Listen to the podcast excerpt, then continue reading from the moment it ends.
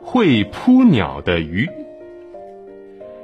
众所周知，在陆地上，老虎是凶猛无比的百兽之王啊，在整个动物界啊都罕有对手，几乎是处于食物链顶端的存在。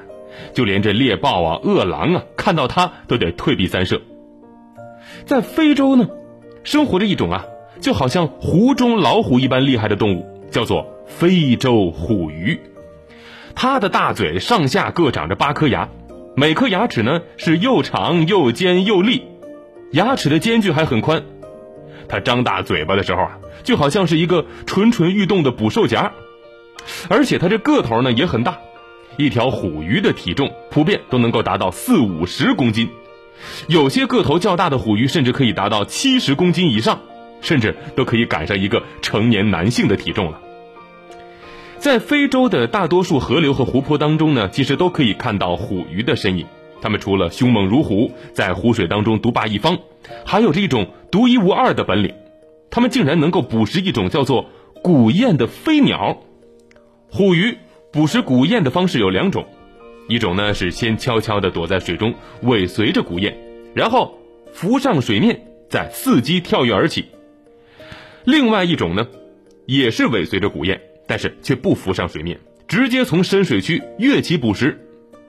一般情况下，年幼的虎鱼喜欢使用第一种方法，而成年虎鱼大多数使用第二种方法，并且呢，通过研究人员的观察发现，这第二种方法的成功率明显更高一些。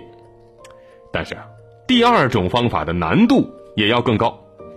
因为我们都知道，光在不同的介质当中传播速度是不一样的，而空气和水的密度不一样，所以。光在空气当中和在水中的传播速度也不一样，光在进入水之后会发生折射，因此啊，虎鱼在水里面所看到的古雁的位置跟古雁的实际位置之间会存在着很大的差距。它在跃起的时候不仅仅要把握时机，还要通过分析来判断古雁的真实位置到底在哪儿。所以啊，这虎鱼的捕食本领那真的不是一般的高。不过呢，虎鱼也不是从一开始就会捕鸟的，而是在施罗德大坝建成之后，施罗德湖成为了一个封闭的水体，这导致着湖内的食物相对短缺，虎鱼只好改变一下自己的食性了，从吃鱼改成了吃飞鸟。毕竟，吃小鱼小虾的鱼很多，但是能够捕食飞鸟的鱼还是不多呀。